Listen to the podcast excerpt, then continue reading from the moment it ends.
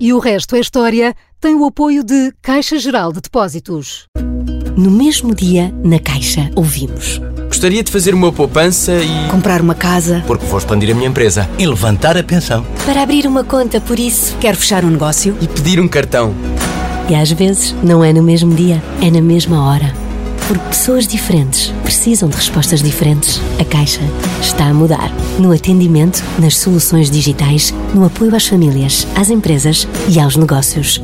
Caixa. Para todos e para cada um. E o resto é história. É apenas fumaça! Do incêndio que lavra ainda na zona do Chiado. Que faz um filho, falo por gosto. Ai, milho vermelho, grave do cor, fogo de amor. Quer transformar este país numa ditadura. Não, não. Com João Miguel Tavares e Rui Ramos. Olá, sejam bem-vindos ao episódio número 63 de O Resto é História, com João Miguel Tavares e com Rui Ramos. Um, nos últimos meses nós temos recebido uma enxurrada de perguntas dos nossos ouvintes e está a ser um pouco difícil acompanhar o ritmo, apesar da imensa qualidade das questões, o que ainda nos deixa mais tristes porque não conseguimos responder a todas. Mas por isso hoje decidimos dedicar o programa exclusivamente a, a perguntas uh, dos ouvintes e Começamos por Tony Gameiro, que tem 30 anos e vive em Pombal. Enviou-nos uma mail muito simpática, dar-nos os parabéns pelo programa e pela sua qualidade. Não damos pelo passar do tempo, disse ele. O maior dos elogios, diz ele. Obrigado. Com ponto de exclamação e tudo. Bom, e o Tony deixa três perguntas muito simples e diretas. O que é feito da coroa dos reis de Portugal? Existiram várias ao longo dos reinados há alguma que seja mais reputada do que as outras? Isto é uma questão curiosa, Rui, até porque a história da coroa portuguesa, e, e aqui referi-me ao objeto propriamente dito, parece-me que é de facto bastante singular.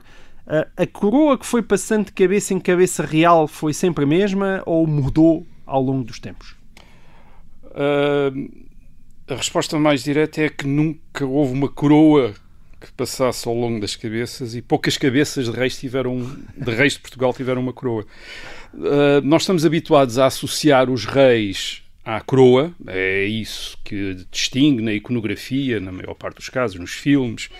Uh, estamos, estamos, portanto, a, imaginar que um rei, uh, no início do seu reinado, é coroado, uh, tal como vemos os reis da Inglaterra, ou, ou vimos, ultima, ou vimos em filmes, ultimamente a rainha da Inglaterra, Isabel II, a ser coroada nos anos 50, certo. na abadia de Westminster.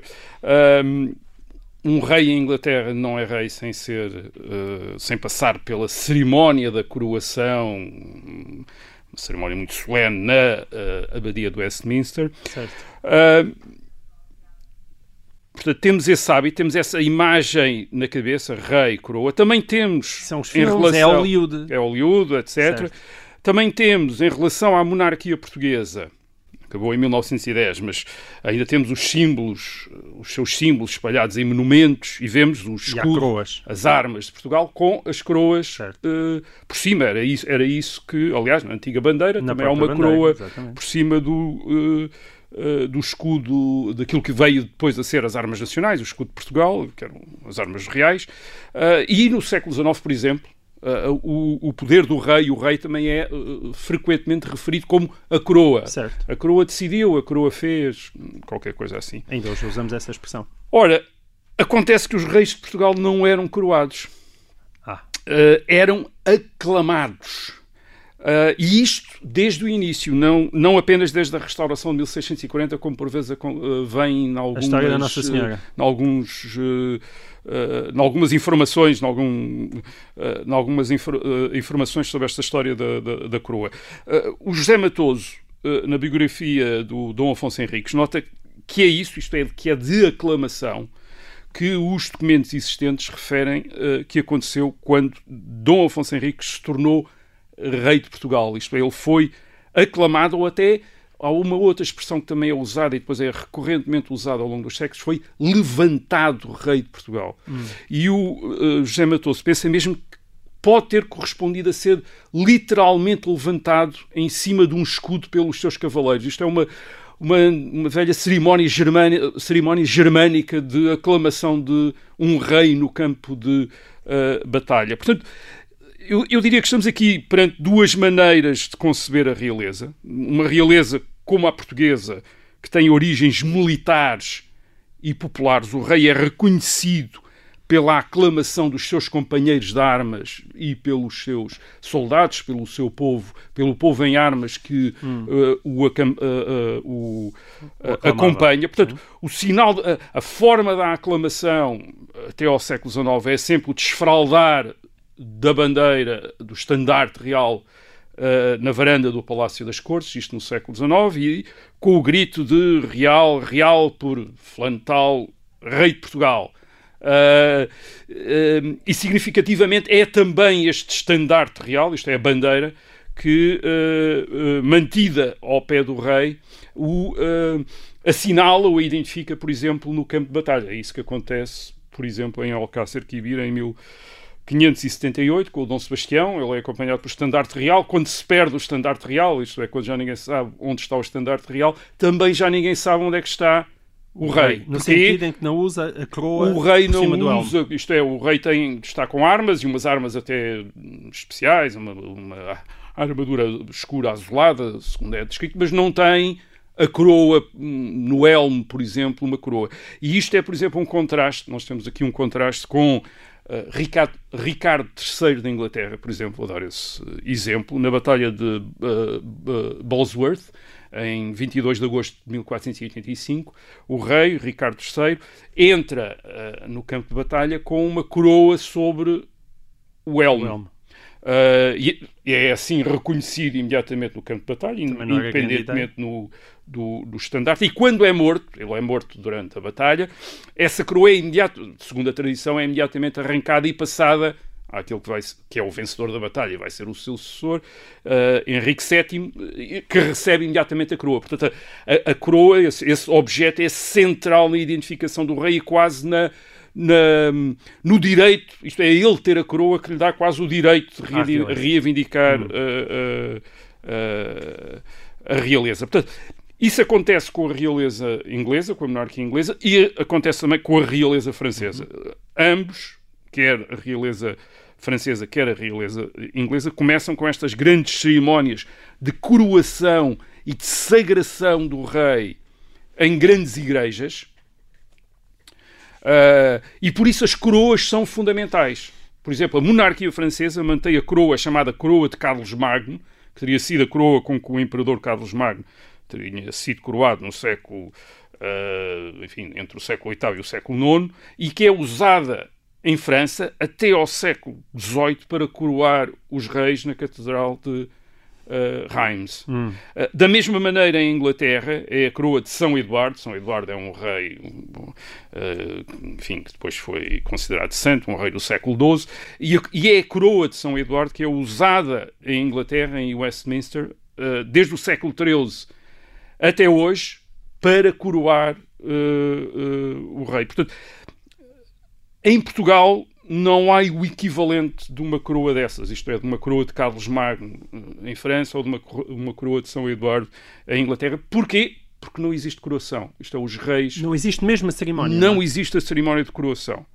Portanto, a, repara, a, a realeza, quer uh, inglesa, quer francesa, tem uma, esta cerimónia, esta cerimónia tem uma dimensão, a cerimónia da coroação em Inglaterra e França tem uma dimensão eclesiástica Portanto, o rei é coroado numa igreja por membros do clero. São um membro do clero, o bispo, bispos e cardeais que uh, impõem a coroa na cabeça do rei e depois também uh, o rei também é ungido com óleos uh, santos, como os imperadores do Império uh, do Sacro Império Romano Germânico, portanto o rei tem esta... Aliás, em Inglaterra o rei é o chefe da igreja, a partir de Henrique VIII, portanto há mesmo esta dimensão uh, sagrada.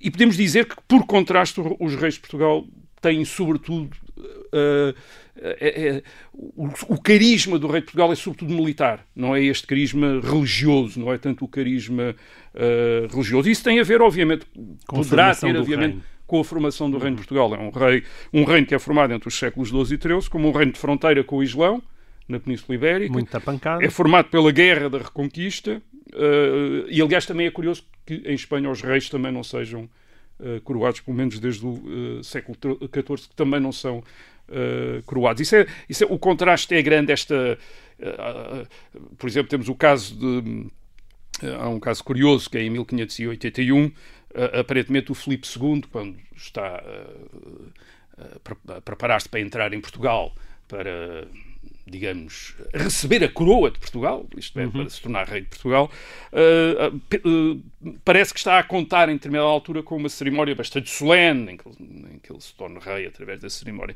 E o embaixador que ele tem em Portugal, uh, que é o Dom Juan da Silva, esse embaixador explica-lhe que não conte nada com essas cerimónias solenes, porque em Portugal as coisas não, não são nada assim. Quer dizer, ele diz mesmo em Portugal, uh, portanto, três dias depois da morte do, do, novo, do antigo rei, portanto, espera-se geralmente três dias de luto, etc., uh, o, o, novo rei, numa cerimónia pública de, fica, de que fica alto, isto é, um notário que toma nota, o novo rei recebe um cetro de ouro, portanto, um, uma espécie quase o equivalente a um bastão de comando, uhum. uh, jura respeitar os privilégios e as liberdades, que era assim que se dizia, que tinham sido reconhecidas aos, aos, aos portugueses pelos antigos reis de Portugal.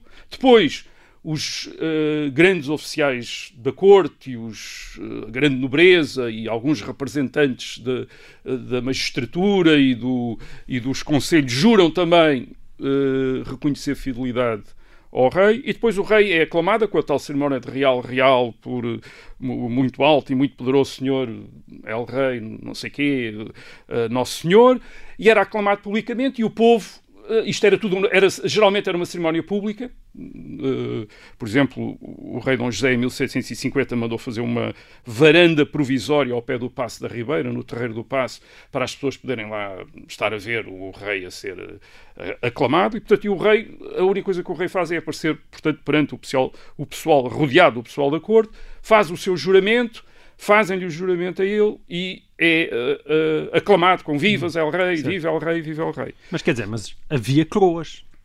Havia coroas e não quer dizer que o, a figura do rei não tivesse associado a coroas. Por exemplo, também o José Matoso identifica duas estátuas antiga, antigas de um indivíduo segurando a espada com uma coroa e ele identifica essas estátuas como uh, representando Dom Afonso Henriques. Quer dizer que havia a ideia de um rei ter um distintivo e esse distintivo poder ser, assim, poder ser uma espécie de coroa aberta. Mas nenhuma dessas coroas uh, sobreviveu. Por exemplo, o, o, que sobrevive até pelo menos ao século XVI de Dom Afonso Henriques, ou que é suposto ter so, uh, sobrevivido, é a espada. E, uh, o, o, o, o Dom Sebastião, quando vai para a sua campanha no norte da África em 1578, o que manda ir buscar a Coimbra, onde está sepultado Dom Afonso Henriques, é a espada de Dom Afonso Henriques. Portanto, é a espada do guerreiro que define o rei. Não é a coroa dada pela Igreja é, é a mesma espada. Isto, obviamente, quando temos eu estou a dizer tarde, isto... Temos de discutir o que é que aconteceu a essa espada. Eh, em um dia destes. Uh, aparentemente, o, o, não teria sido levada para... O rei depois esqueceu-se... O Dom Sebastião esqueceu-se dela no barco. Não a levou. Não sei se terá, ou, se terá contribuído para o mau sucesso depois da expedição, mas eh, não se perdeu lá, na, lá, na, lá na, no deserto, de, uh, nos desertos marroquinos. Uh, com isto quer dizer, com o facto de, quando eu estou a salientar o aspecto militar, obviamente não quer dizer que não haja um aspecto religioso, quer dizer, isto uhum. é, uh, o escudo do rei são as chagas de Cristo, o escudo dos reis de Portugal certo. são as, uh, as uh, chagas de as chagas de Cristo. Sim, portanto, a fundação de deve ter havido coroas, uma papal e portanto tudo, é, é? deve ter havido não coroas, falta. coroas abertas e não e não fechadas como as coroas uh, imperiais, mas porque elas não eram importantes em nenhuma cerimónia, por exemplo, da, do, do, começo do reinado, uh, não, são, não são conservadas, quer dizer, não são, não são uh, conservadas. E depois ainda há esse aspecto Uh, uma história conhecida da restauração de 1640, uh, quando nas cortes de 1646 o, o Dom João IV, o novo rei de Portugal, uh, o antigo Duque de Bragança, faz uma espécie de entrega solenemente a coroa que lhe que supostamente lhe caberia como rei de Portugal, a Nossa Senhora da Conceição de Vila Viçosa. Sim, Portanto, quer dizer, ela passa a ser coroada. Foi sempre isso que eu rei, vi, é que não, foi a partir dessa altura que os reis deixaram de usar a coroa, porque uh, ela foi Os reis já não Senhora. eram coroados antes e já provavelmente usavam pouco uh, a coroa. Isso, Então é isto não quer dizer, portanto, que não houvesse coroas e não quer dizer que não houvesse um tesouro real, isto é, com joias, uh, uma vez que a realeza está associada não apenas à coroa, mas ao cetro de ouro, ao manto, ao uso de, uh, ao uso de joias, pedras preciosas, pérolas, etc, etc. Essas joias foram-se perdendo ao longo do tempo, as mais antigas, por exemplo, o, o Dom António, o prior do Crato, que se, que se Já falámos eh, dele aqui, reivindicou, que reivindicou a coroa de Portugal em 1580, quando o, cardeal Dom Henrique eh, eh, morreu. Ele tem de fugir de Portugal quando Filipe II entra em Portugal e leva com ele muitas joias da coroa, com as quais das quais vive vendendo-as, vendeu-as ao rei de França, outros, uh, por aí fora. Outras coisas também se perderam com a destruição do Passo da Ribeira no terremoto de 1755. Portanto, as joias da, da, há joias da monarquia portuguesa, é aquelas que vão ser expostas na, no Palácio da Ajuda, na, na nova ala poente do, do, Palácio da Ajuda, mas essas joias são sobretudo os reinados mais recentes e sobretudo o reinado de Dom João VI. O Dom João VI no Brasil, quando estava no Brasil, em 1817, mandou fazer uma coroa, hum. mandou fazer um cetro, diademas e uma quantidade de outras joias. Portanto, são essa, é a coroa de Dom João VI, aquela que existe uh, hoje, hoje, em, em Portugal e que hum. é mostrada. Uh, é uma coroa de ouro com pérolas no, nos aros e pedras preciosas na base. Portanto, aquela que está no Palácio da Ajuda. No não? Palácio da Ajuda. E, e, no século XIX era, era, aparece, em algumas cerimónias, era às vezes exposta em almofadas junto dos reis, em certas cerimónias, uh, para indicar, uh, enfim, associar o rei à coroa, mas nunca esteve na cabeça de um rei de Portugal. Já agora, também só para referir que uh, em, em, França em Inglaterra as coroas Sim, também tu não disseste duraram. que ela desapareceu há pouco de Casmagno no século XVIII. Uh, não desapareceu, foi destruída no século uh, pela Revolução Francesa no, depois de 1789. Isto é, eles destruíram, aliás, tal como destruíram os túmulos reais Uh, uh, os túmulos reais, isto é, desenterraram os reis, uh, uhum. tiraram com os restos mortais dos reis para, para uma vala comum, destruíram estátuas, etc. Destruíram também, solenemente, destruíram a coroa. E, e, isto é significativo. A coroa significava mesmo a monarquia em França. E, portanto, destruir esta coroa, que era um que hoje parece um crime contra o património, quer dizer, uma coroa que já vinha desde, supostamente vinha do século IX, pelo menos, quer dizer, ser destruída, quer dizer, uh, é, parece um crime contra o património, mas eles eram a maneira de acabar com a monarquia. A mesma coisa aconteceu em Inglaterra em 1649, depois hum. da Guerra Civil Inglesa, Carlos, uh, su, uh, Carlos I é condenado à morte e decapitado, portanto a Inglaterra torna-se uma república sob Cromwell, e uma das coisas que estes puritanos que estão com Cromwell fazem também para apagar a monarquia inglesa é destruir a, a coroa de São, de São Eduardo. Hum. Então porquê é que a coroa de São Eduardo existe ainda hoje? Bem, existe porque em 1661, quando a monarquia é restaurada, vem o, o rei Carlos II, é feita uma réplica uma dessa, réplica dessa, da, coroa. dessa coroa. Portanto, é essa réplica, isto é uma, uma imitação, eles tinham, havia, havia dados, havia informações sobre certo. como é que a coroa é, e portanto fazem uma réplica, é essa réplica que tem uh, sido usada nas, na, na, na, maior parte das coroações, não em todas. Por exemplo, a Rainha Vitória achou aquilo extremamente pesado e não quis ser. Mas a, a Rainha Isabel II penso que uh, foi com a coroação Eduardo mais valente, quer dizer, é. uh, segurou, segurou a coroa. Muito bem, Rui. Fascinante estas histórias das, das coroas. Bom, nós, pelo menos em Portugal, não as destruímos. Foi basicamente também nunca, nunca, nunca estivemos. Nunca estivemos. Digamos assim. Muito bem. E assim termina esta primeira parte de O Resto da História. Voltamos já a seguir. Até lá.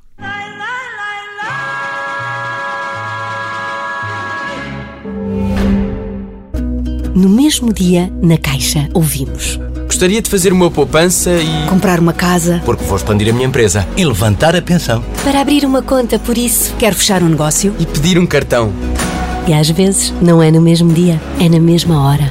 Porque pessoas diferentes precisam de respostas diferentes. A Caixa está a mudar. No atendimento, nas soluções digitais, no apoio às famílias, às empresas e aos negócios. Caixa. Para todos e para cada um.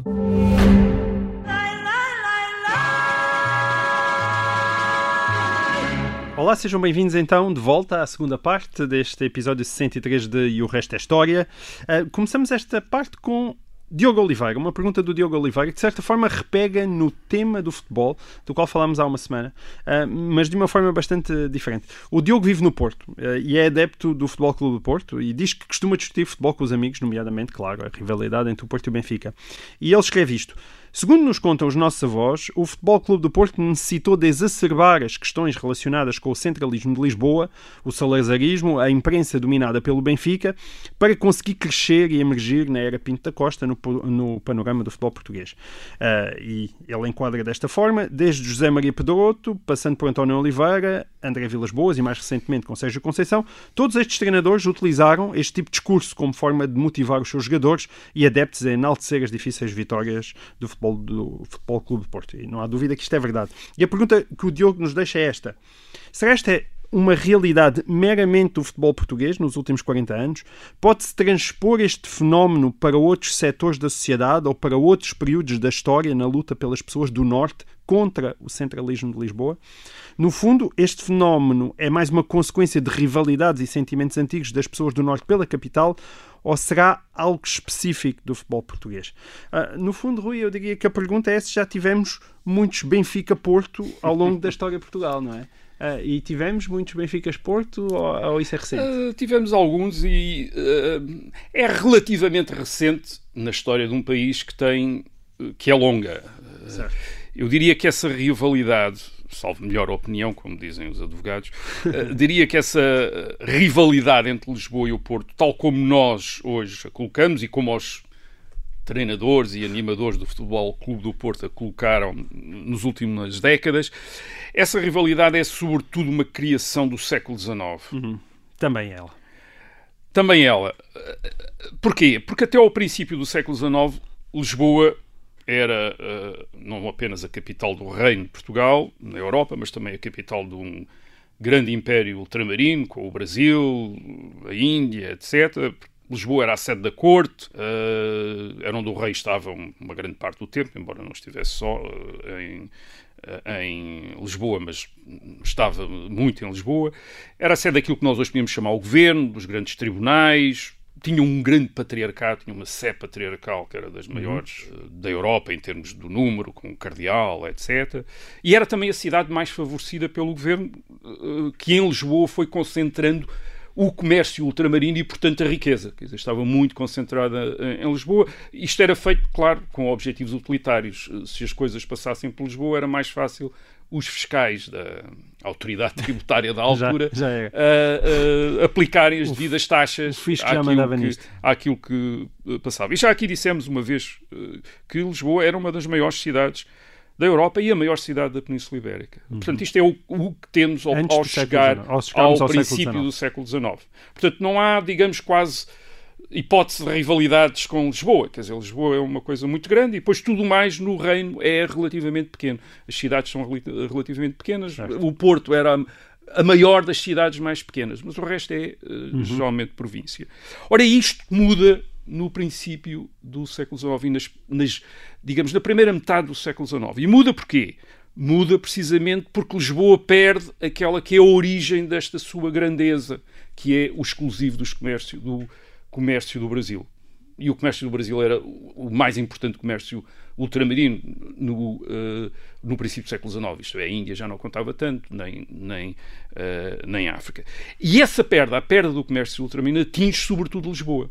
E vemos por isso, ao longo da primeira metade do século XIX, Lisboa estagnar, por exemplo, em termos da população. A população de Lisboa quase não cresce entre 1800 e 1850 e 1860. Quer dizer, está mais ou menos ali à volta dos 200 mil habitantes. Uhum.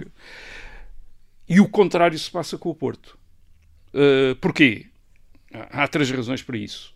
Ao desaparecer este comércio do Brasil, uh, torna-se muito importante aquilo, fontes de riqueza que existiam em Portugal. E a, a, mais importante de todas, na primeira metade do século XIX, é o, o vinho, o do, vinho Porto do Porto e o comércio do vinho do Porto. E esse comércio do vinho do Porto passa por Gaia e pelo Porto. Uh, portanto, de, de repente o Porto está assente naquela que é a maior fonte de riqueza do, uh, do país, tal como Lisboa tinha estado antes uhum. do século XIX. Um, depois, Lisboa, uh, o Porto, é também a capital, portanto, a principal cidade de uma região, que é o Noroeste, uh, Minho e aquela zona também, uh, sobretudo o Minho, de onde sai a maior parte da imigração portuguesa para o Brasil no século XIX. E essa imigração portuguesa para o Brasil é uma grande fonte de remessas. Isto é, os imigrantes mandam muito dinheiro são geralmente homens solteiros que ficam no Brasil. A ideia deles é fazer poupanças riqueza, então. uh, e, e, depois enviar essas poupanças para uh, casa. E, portanto, uh, esse dinheiro brasileiro concentra-se sobretudo no norte de Portugal e no Porto. Hum. É, isto é, o norte de Portugal, como se vê pelos romances do Camilo, é a terra dos brasileiros, isto é, dos imigrantes portugueses uh, que estão no, os, uh, no Brasil. E com exemplo. isso nascem os próprios bancos. Sim, é? há imensos bancos no, em meados do século XIX há imensos bancos, no, provavelmente o Minho e o Porto têm mais bancos do que o resto de Portugal todo junto. Uhum. Quer dizer, uh, bancos próprios. Há um banco de Guimarães, o Banco de Braga, é, essas cidadezinhas têm todos bancos. Bancos porquê? Porque são instituições uh, de crédito que recebem, sobretudo as recebem as remessas do Brasil. E depois, além disso, o Porto é também está situado numa zona industrial, sobretudo de uh, têxtil, uh, mas relativamente próspera. Uh, é muito protegido pelas pautas alfandegárias. Portanto, o Porto tem condições nas, na primeira metade do século XIX para, digamos, recuperar Sim. a distância que tinha certo. em relação ao Isso tem reflexos na própria população. A demografia talvez dá um, um, uhum. um, um melhor sinal dessa, dessa recuperação. Em 1800 o Porto tem o equivalente a 27% da população de Lisboa. Portanto, é um quarto de Lisboa, o Porto, a cidade do Porto, uhum. em termos de populacionais. 60 e tal anos depois, portanto, em meados do século XIX, uh, em 1864, uh, uh, o Porto já é metade de Lisboa, 45% de Lisboa. Uhum.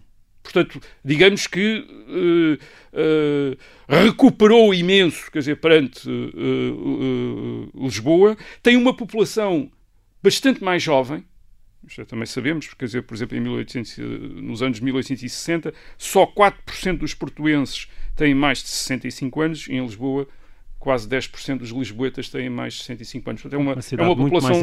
Eh, uma, uh, Lisboa é, uma, é uma, uma, cidade relativamente mais envelhecida e, e, o Porto mais jovem, porque atrai precisamente indivíduos jovens das zonas rurais uh, que vão para uh, o Porto.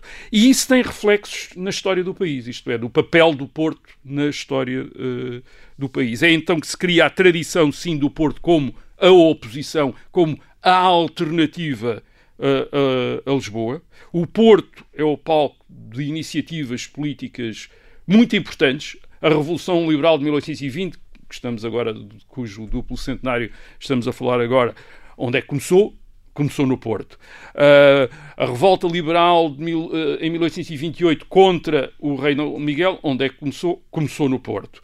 A restauração da Carta Constitucional em 1842, depois de ter sido abolida pela Revolução de Setembro de 1836, onde é que aconteceu essa restauração da Carta Constitucional? Aconteceu no Porto em 1842.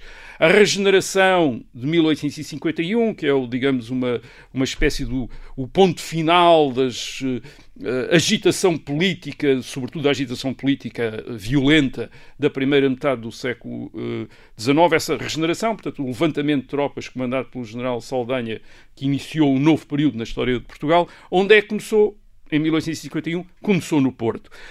Um, a Janeirinha, aquele movimento que fez derrubar o governo em 1868, o que deu origem a um ainda ficou durante muitos anos como assinalado por um jornal, o 1 de Janeiro, que vem desta hum. revolta da Janeirinha de 1868. Onde é que começou a Janeirinha? No Porto. Onde é que foi a primeira revolta armada republicana uh, em Portugal em 1891? Foi no Porto.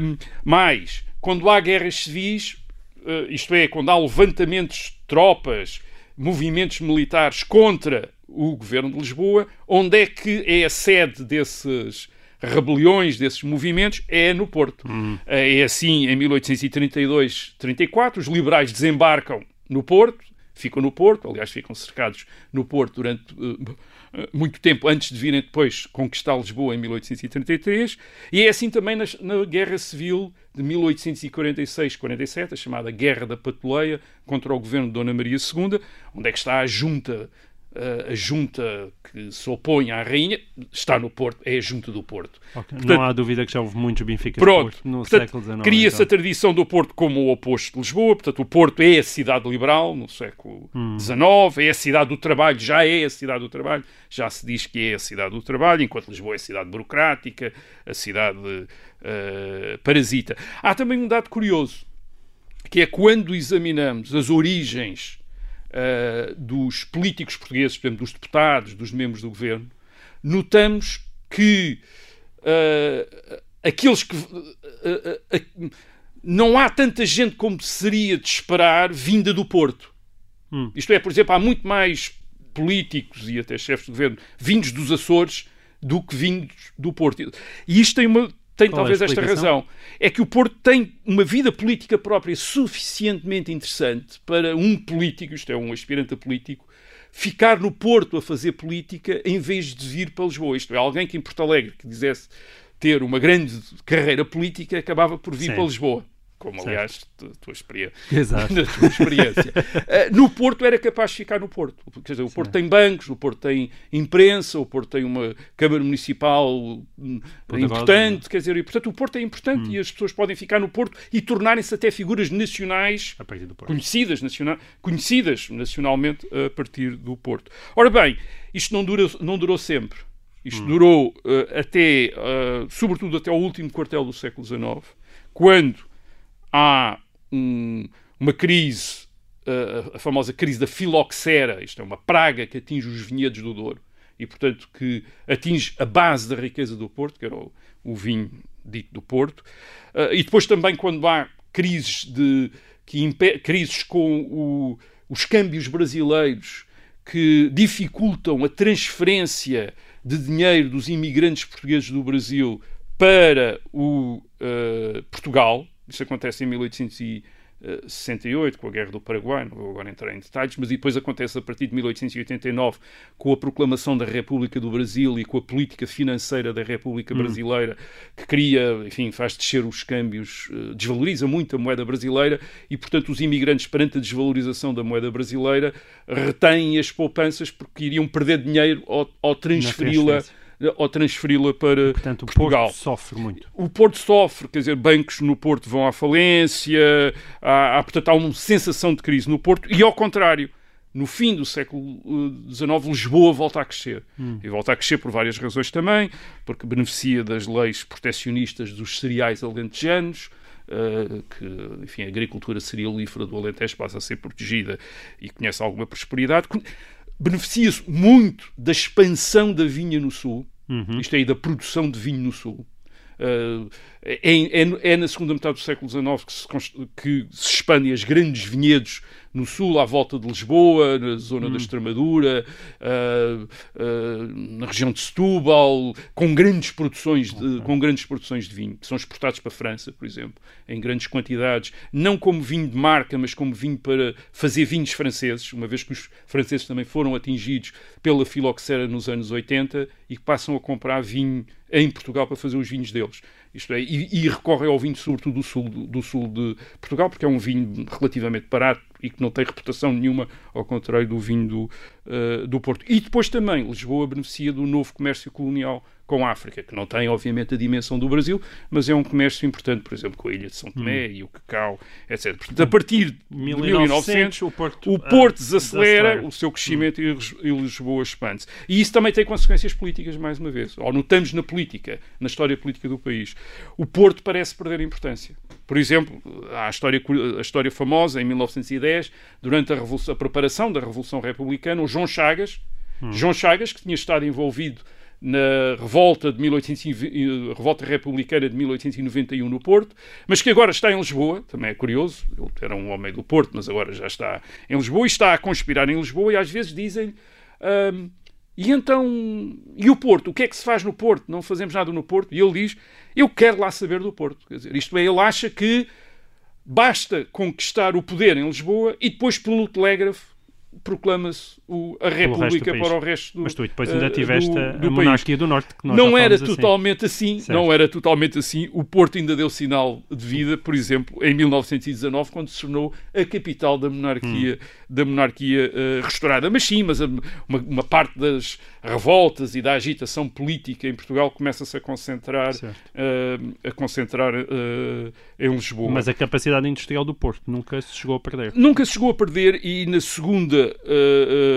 uh, metade do século XX o Porto recompõe-se bastante, precisamente com base outro- na indústria que tinha e sobretudo numa indústria que começa a, part- de, a partir de 1960 a beneficiar da integração europeia de Portugal na Associação, Associação Europeia de Comércio Livre através da exportação de têxteis, calçado uh, e, e outros produtos assim. Há uma deslocalização do- dessas, dessas produções do norte da Europa E- para o sul da Europa. e mais beneficia beneficia o Porto e, claro, mais uma nova não é? vaga de imigração, desta vez já não para a América, mas para a França e para eh, a Alemanha, e que tem outra vez no norte uma das, remessas. uma das principais origens dessa imigração e as remessas, portanto, também eh, eh, eh, vão para o norte. E depois o Porto beneficia, sobretudo, também da Revolução de eh, 1974-75 e, sobretudo, do chamado PREC, isto é, daquela Revolução Socialista com a nacionalização das indústrias eh, do eh, Sul, eh, que tornam-se depois indústrias nacionalizadas e falidas, e a partir de 1977, 78, quando se começa a desvalorizar, a desvalorizar a moeda, as indústrias exportadoras do Norte, essa indústria de têxtil, calçados, etc., torna-se uma das grandes fontes de divisas eh, do país, com as remessas de imigrantes, que também estão relacionadas com o Norte, e com o turismo, esse mais E relacionado com o com, o facto de Algarve. ter sido poupado então essas Sim, nacionalizações. porque estas seja, indústrias... Essa... O Norte não apreciava particularmente o PCP, mas o PCP acabou por ser amigo do Norte. Ou pelo menos não tocou, ne- isto é, esta pequena e média indústria, porque isto era uma pequena e média indústria, quer dizer, as Sim. grandes indústrias, que são as indústrias protegidas pelo Estado, as siderurgias, as metalurgias, essas coisas estão todas centradas a partir dos anos 50 à volta de Lisboa. E são essas indústrias que ah, ah, em 1974, 75 são ah, construção naval, reparações navais, etc., em grande escala, como era aliginado, são atingidas pelas nacionalizações. Portanto, esta pequena e média indústria do Escapou. Norte escapa, tal como escapa, aliás, a pequena e média propriedade do Norte ao processo da reforma agrária. Isto é, a reforma agrária também é um processo, sobretudo, do Alentejo. Certo. Não, isto é, o, eh, os governos revolucionários de 74, 75 não levam isso ao Norte. E, portanto, o Norte, nessa altura, afirma-se outra vez como diferente. Eh, Primeiro, volta di- é, é, um- é- é o- a parte do país que vota à direita e que, portanto, é até a base, por exemplo, da mobilização da Aliança Democrática em 1979, eh, 1980, e mais uma vez se afirma como o quê? a capital do trabalho, a capital da livre iniciativa, enquanto Lisboa seria a capital do Estado, a capital da burocracia, a capital das indústrias falidas e nacionalizadas, eh, eh, etc. E aliás, nos anos 80, quando o, o país começa a, a escapar da- da- das- do regime eh, das nacionalizações de 74, eh, 75, é do Porto ainda, é do Porto ainda que vem os, pri- os primeiros grandes bancos eh, privados portugueses, o BCP, o BPI, eh, as primeiras grandes empresas constituídas depois de 1974, como é eh, constituídas, quer dizer, eu, eu ia chamar, dizer o caso da Sonai. A Sonai existe desde os anos 50, mas é a partir, de facto, do- nos anos 80 que se constitui tal como é conhecida, com Belmiro de Sim, Azevedo. E é então Martins também, também no que surge o Futebol Clube do Porto. Isto é, de alguma maneira a simbolizar este poder nortenho dos anos eh, 70 e 80. Isto é, não é por acaso que o Futebol Clube do Porto, que era um clube eh, respeitável, mas eh, que não, que não era, não, durante Não- muito tempo não se comparava não ombreava nem com o Sporting, nem com o o Porto. Sporting, nem o Benfica, de repente Nem com o torna-se uma força dominante no futebol e, co- e é nesta época em que o Porto se destaca. Uh, uh, já não temos tempo para continuar a história, mas depois há a adesão à CE a partir de 1986 e, sobretudo, a integração monetária, isto é, o euro não beneficiou assim tanto a região do Norte e, sobretudo, uh, uh, o Porto, mas o Futebol Clube, o Futebol Clube do Porto sobreviveu a, essa, a esse, depois a esse novo declínio do Porto em relação uh, ao resto do, do país. Muito bem. E assim termina este episódio 63 de E o Resto é História, com um Benfica-Porto, que começou desde o século XIX até aos nossos dias. E cá esperamos para a semana que vem. Até lá.